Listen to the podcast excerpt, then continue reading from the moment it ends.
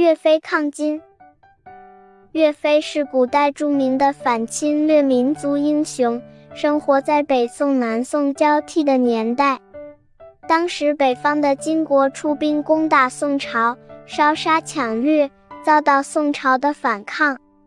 从小就立志报国的岳飞，从军入伍，决心反击侵略，收复被金国夺占的土地。他训练出纪律严明、英勇善战的岳家军，在和入侵者的斗争中屡建战功。有一年，岳飞率军与金军在长江一带交战，打得敌人望风而逃，收复了江南重镇建康（今南京）。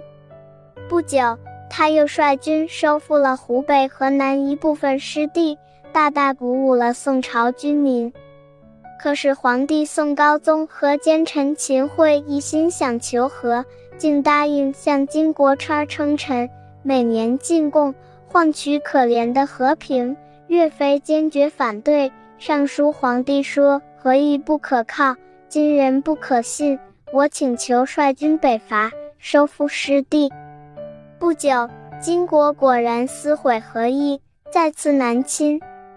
岳飞率领岳家军进行反击，直入中原，在郾城一战中击垮了金国的主力军，又穷追不舍，到达了离故都汴京（今开封）不远的朱仙镇。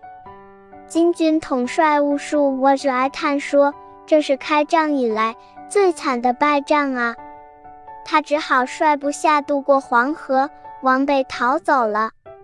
岳飞也准备渡河北上，彻底打败敌人，收复北方。不料宋高宗听了秦桧的话，连下十二道金牌，命令岳飞撤军，不准再打。后来秦桧又诬告岳飞谋反，害死了这位大英雄。